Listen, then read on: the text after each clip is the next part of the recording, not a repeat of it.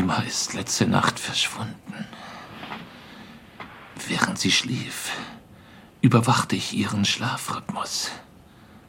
Es gab keine Schwankungen in der Tief- und Leitschlafphase.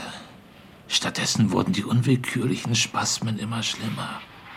Als ich Nima gerade wecken wollte, war ihr Körper verschwunden. Für einen Augenblick. Dann wieder zurück. Seelenruhig. Wegen des Schlafmangels kann ich nicht sicher sein, dass ich nicht halluziniert habe.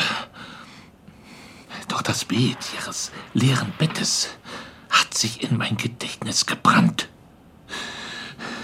Nach der gestrigen Sitzung. Noch dazu, in der sie behauptete, das gehört zu haben. Das Entfernte treibt näher heran. Langsam, dann tief eintauchen. Zwei Ströme aus einem und hier sind sie wieder eins. Ein Zufall? Oder Synchronizität? Ist das wieder diese verdammte Motte? Rätsel über Rätsel. Und die Antworten bleiben mir versagt. Ich durchforste jedes Wort, wenn nötig.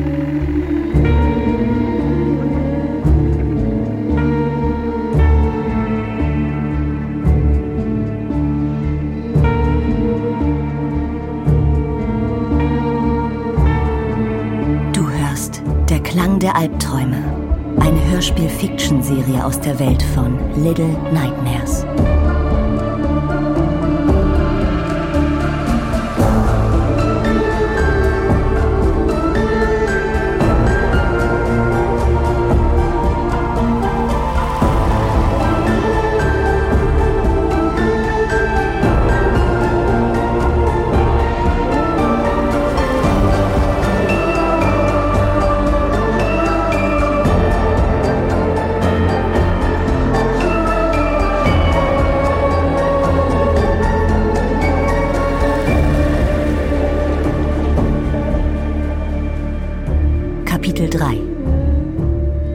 Gedankentheater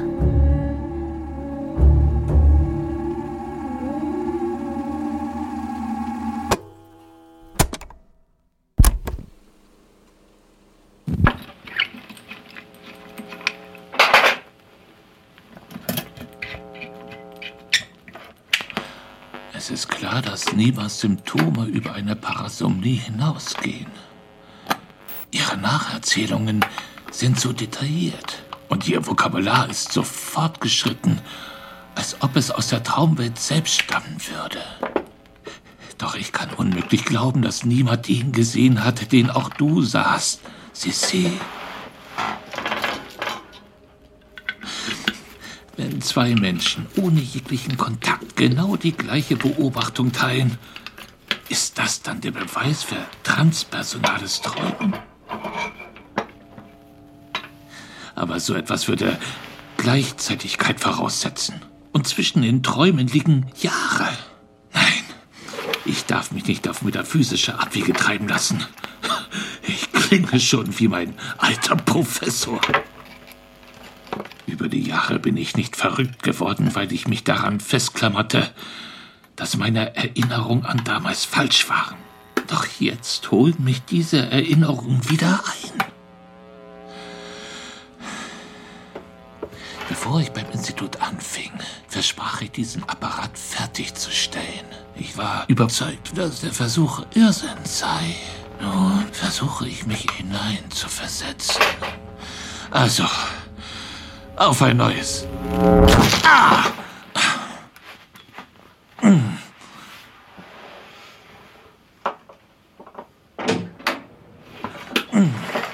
Nima, du solltest doch draußen warten. Woran arbeitest du?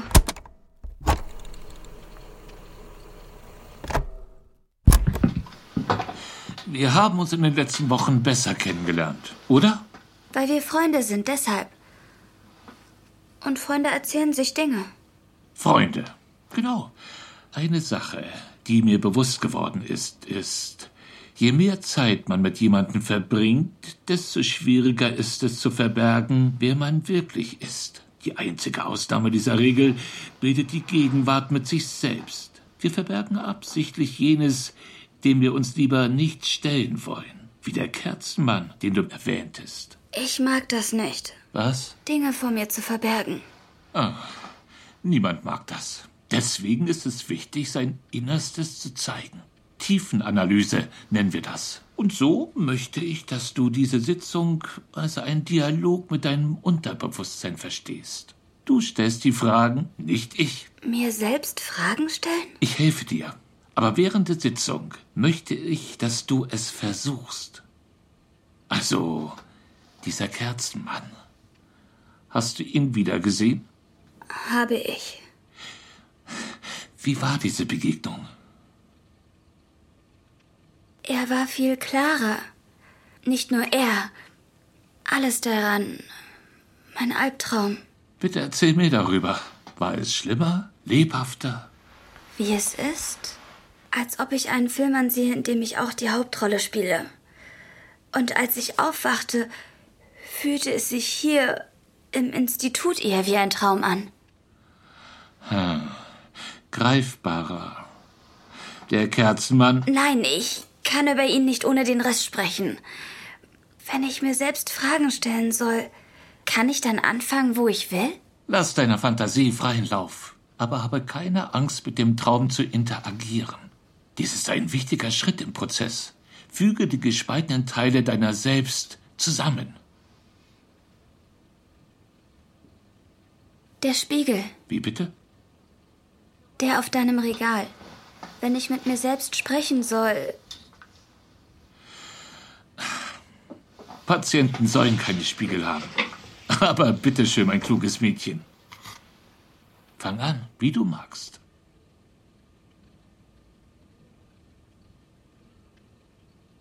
In der Dunkelheit ließ eine Hand meine los.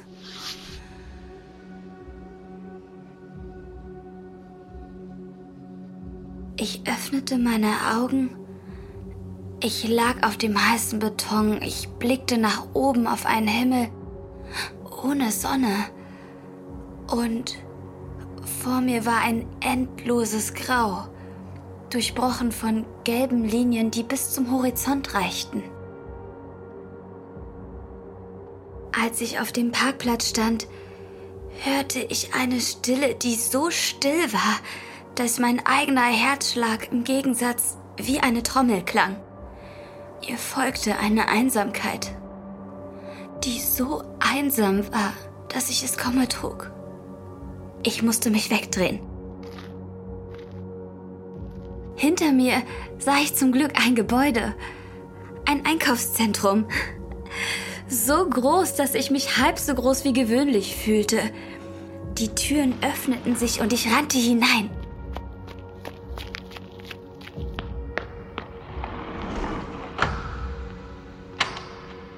In der Flaniermeile gingen die Lichter an, eins nach dem anderen, und begrüßten mich, als plötzlich Musik über die Lautsprecher ertönte.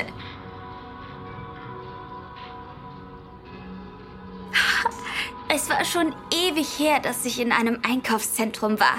Ich wusste gar nicht, wo ich anfangen sollte. Du hast nicht gleich nach einem Ausgang gesucht? Ich fühlte mich gut aufgehoben. Doch viele Läden waren geschlossen.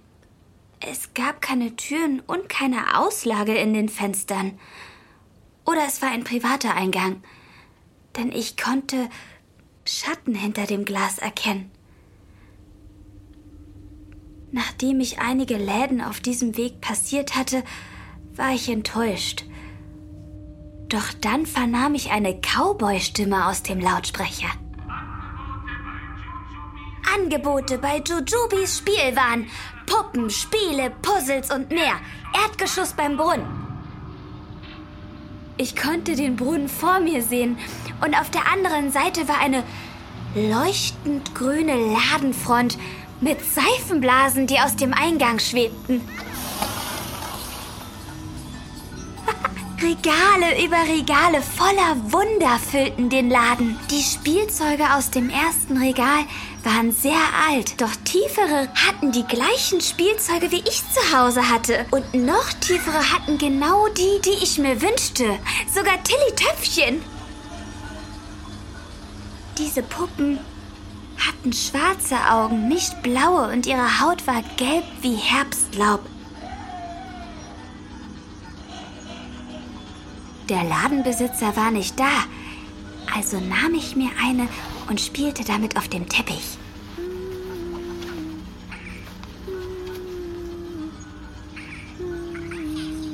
Doch nach kurzer Zeit wurde mir langweilig. Das war das erste Mal, dass ich mich zu alt für Puppen fand. Reife ist ein natürlicher Prozess des Erwachsenwerdens. Das Gehirn verliert das Interesse an Dingen, die einst wichtig waren. Der Gedanke ans Erwachsenwerden machte mich traurig. Und als Antwort wurde Tillys Kleid nass. Die Puppe tat, wie ihr Name verriet.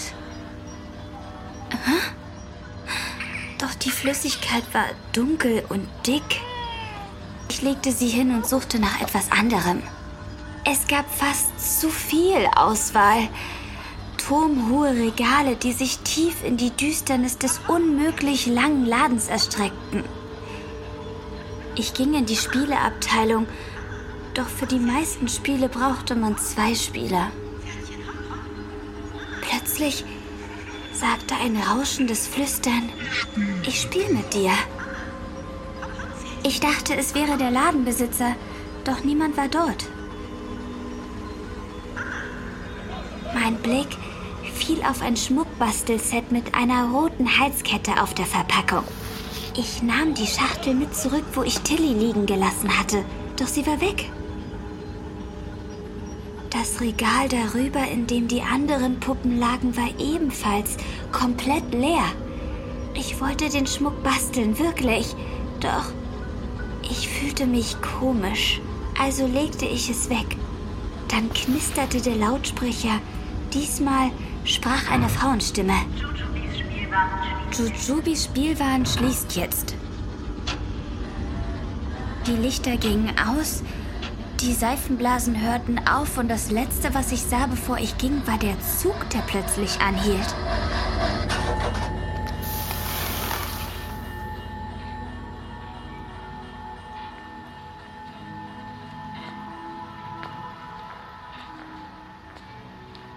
Die Flaniermeile war leer, immer noch.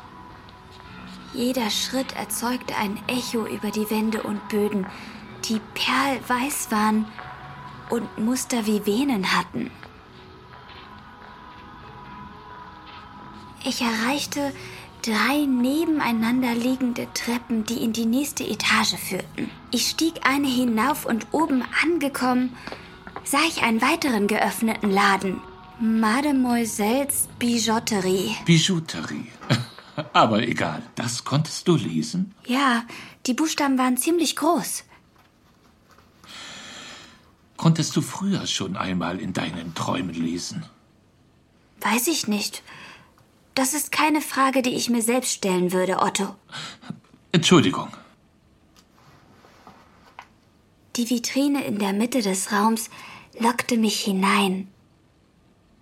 Voller goldener und silberner Halsketten und in der Mitte ein bezaubernder roter Anhänger. Und bevor du fragst, ja, er war genauso wie auf der Schachtel im Spielwarenladen.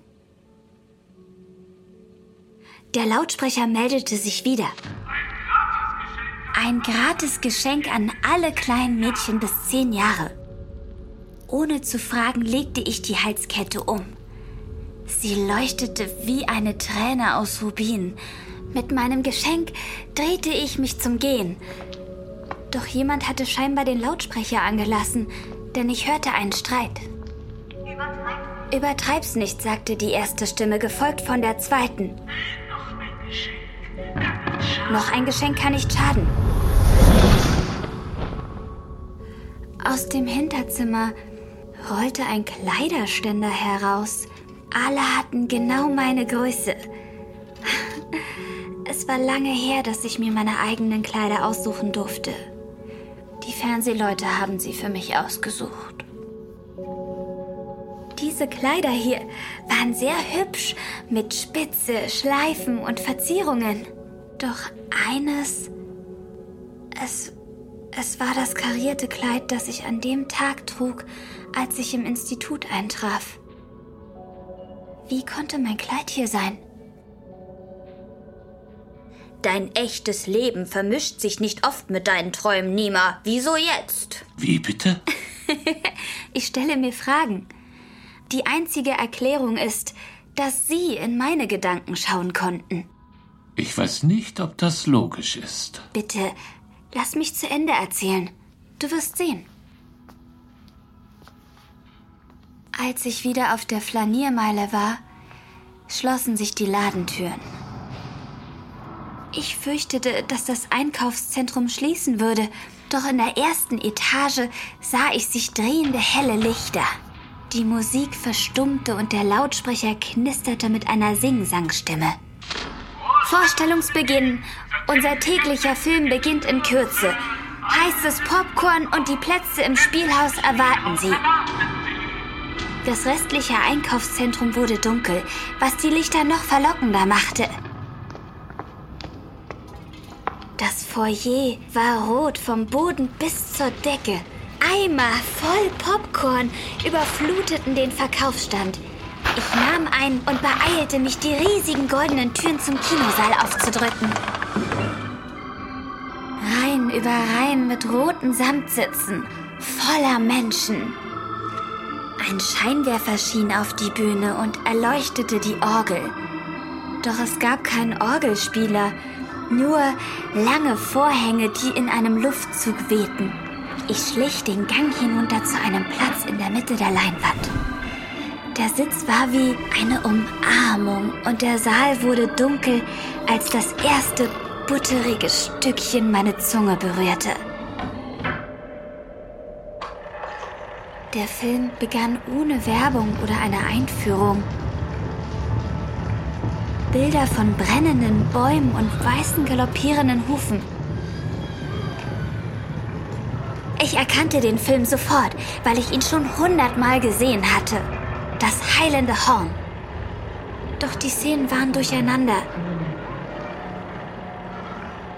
Und das Einhorn. Sein Horn war verformt wie ein fauler Ast. Auch das Gesicht des bösen Prinzen war falsch. Ich fühlte mich fehl am Platz und schaute mich um. Die Zuschauer, erkannte ich, waren keine Menschen, sondern Puppen.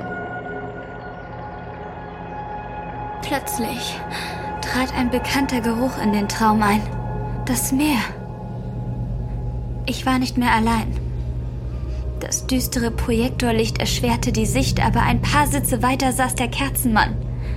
Seine Augen und der Mund waren tiefschwarze Höhlen in einem Durcheinander wie nasse Leinensäcke, die zum Boden herabhängen. Ohne sich abzuwenden, sagte er. Er? Was? Was hat er gesagt? Es war, als wäre seine Stimme unter Wasser. Die Worte konnten kaum den Hautfalten entfliehen. Er wiederholte sie für mich. Das Entfernte treibt näher, langsam, tief eintauchen. Zwei Ströme aus einem. Und hier sind sie wieder eins. Und dann? Was noch? Hier, hier, hier. Wiederholte er nur immer wieder. Da muss noch mehr gewesen sein. Versuch's, versuch's. Interagiere mit dem Traum. Es gab nichts mehr. Frag, wer er ist. Frag, was er will. So funktioniert das nicht. Du warst doch genau da. Behaupte nicht, dass du nichts getan hast. Gar nichts. Aufhören! Ich beginne daran zu zweifeln, dass du diesen Kerzenmann siehst. Vielleicht hast du alles nur erfunden. Bitte aufhören!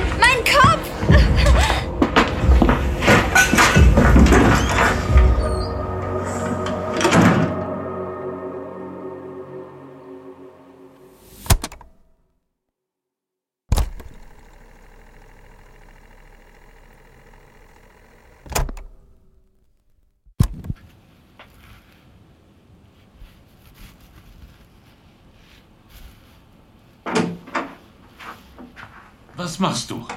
Mit dem Spiegel. Du heckst was aus. Aber das lassen wir durchgehen. Ich kenne Mädchen wie dich. Du bist böse mit mir, nicht wahr? Hier, eine Kopfschmerztablette. Vorhin. Das war furchtbar. So verhalten sich Freunde nicht. Ich schlafe nicht viel. Ich mache mir Sorgen. Ich versuche. Bitte verzeih mir. Ich möchte sehr gerne den Rest hören, ohne Unterbrechungen. Du hast mein Wort. Fein. Also, du warst in diesem Kino mit ihm. Alle möglichen Bilder flackerten über die Leinwand. Und dann war er verschwunden. Und ich war wieder allein, dachte ich zumindest. Der Projektor flackerte in der Kabine.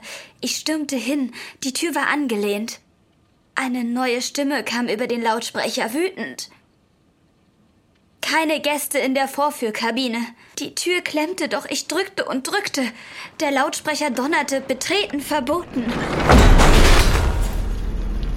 Zuerst sah ich den Projektor. Er war wie ein deformiertes Auge geformt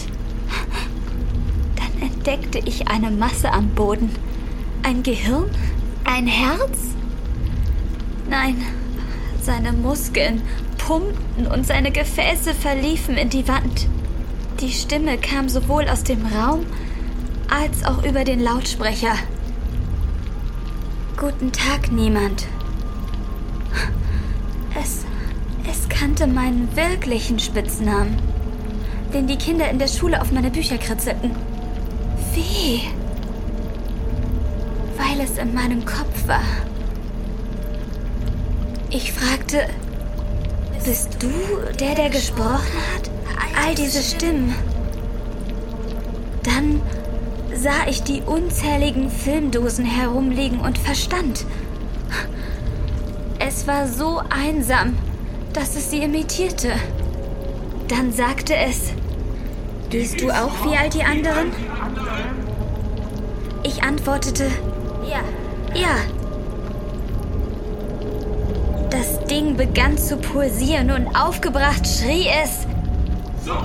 So viele. Sie nehmen, was sie wollen und gehen oder werden weggeschnappt oder Schlimmeres.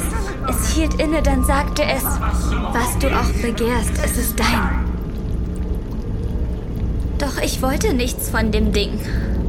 Der Lautsprecher rief, den Anhänger, den wolltest du. Das Pulsieren wurde schlimmer, bis eine zweite Stimme aus der ersten kam. Du hast noch jemanden vergrault. Es tat mir leid. Oder sie. Dieser Ort wurde von Schmerzen verzerrt und wollte mich unbedingt dort behalten. Sogar die Wände begannen zu pochen. Was konnte ich tun? Ich rannte die Treppen herunter und raus aus dem Kino.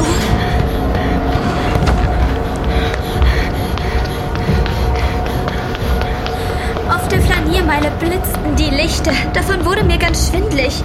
Der Lautsprecher kreischte. Jeder braucht jemanden. Lass mich nicht allein.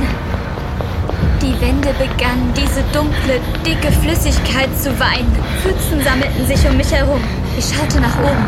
Von der Etage über mir blickte der Kerzenmann herunter und zeigte auf meine Brust, auf den Anhänger.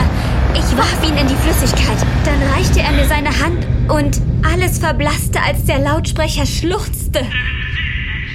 Nimm sie nicht mit. Nicht diese auch noch.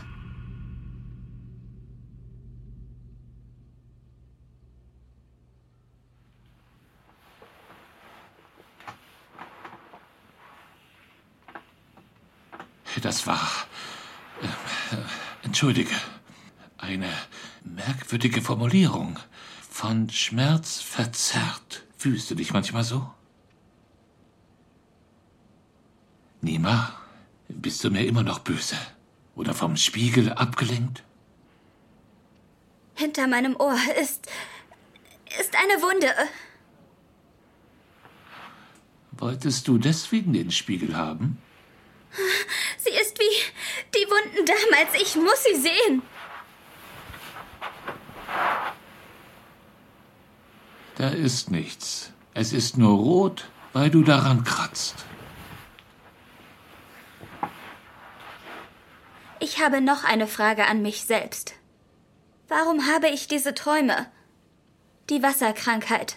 Das ist meine Antwort. Nima, es wurde aus seinem System gelöscht. Es gab keine bekannten Neuinfektionen. Das ist Einbildung. Was, wenn die Heilung die Ursache ist? Davor hatte ich nie Albträume oder Kopfschmerzen, bevor ich im Fernsehen war, vor. vor diesem. Komm her, meine Kleine. Du bist nicht krank. Es geht dir vollkommen gut. Du bist ein vollkommen wundervolles Mädchen. Dieses Mal beschütze ich dich. Entschuldige, entschuldige. Du hast mich so fest umarmt und er ist mir entglitten.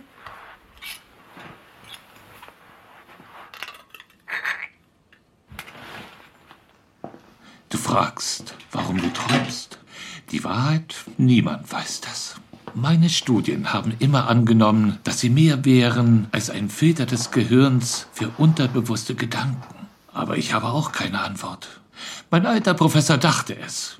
Er glaubte, dass Träume aus einer sich ständig ändernden Ebene kamen, einer Quiddität des Bewusstseins. Quiddität? Quiddität. Das Wesen einer Sache, in diesem Fall einer halb greifbaren Ebene außerhalb der Gedanken. Ist das das gleiche wie gegenseitiges Träumen? Ich verstehe es nicht. Meine Kollegen ebenso wenig. Ich habe meine Meinung darüber immer wieder geändert. Doch ich nahm an, es war unmöglich zu beweisen. Werde ich sie jemals los sein? Werde ich das Institut jemals verlassen? Du musst verstehen, dass du ein besonderer Fall bist. Ich will dich gehen lassen, sobald es mir besser geht. Ja, sobald es dir besser geht.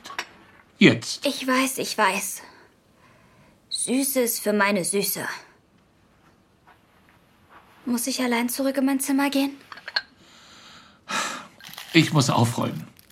Und du hast mich an etwas erinnert, das ich finden muss. Geh schon. Ich komme später nochmal vorbei.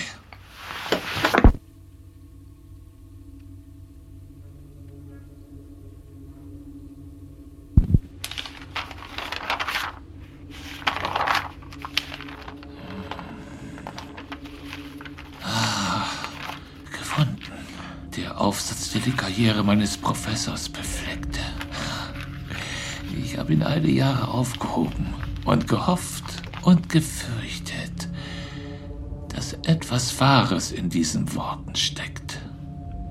Wir wissen jetzt, dass es keinen Mittelpunkt des Universums gibt. Zuvor dachten wir, es sei die Sonne. Davor dachten wir, es sei die Erde. Unsere Spezies beharrt immer darauf, dass unsere Erfahrung die Quintessenz ist, doch wissenschaftliche Beobachtung beweist unsere Torheit zuhauf. Wenn es Jahrhunderte brauchte, um den Geozentrismus zu widerlegen, ist die Frage nicht ob, sondern wann das Gleiche mit der Realität selbst geschieht. Das, was wir wahrnehmen können, ist vermutlich nicht die einzige Welt oder gar die vorherrschende.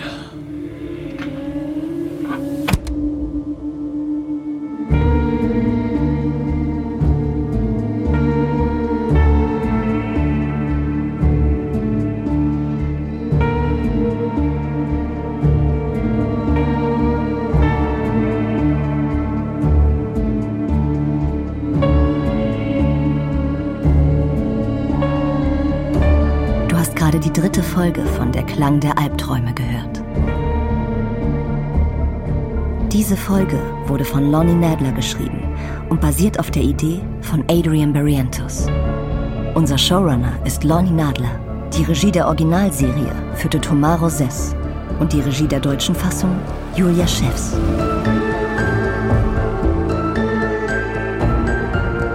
Nima wurde gespielt von Sarah Kotsch und Otto von Andreas Konrad mit Musik von Tobias Lilia und Tomaro Sess.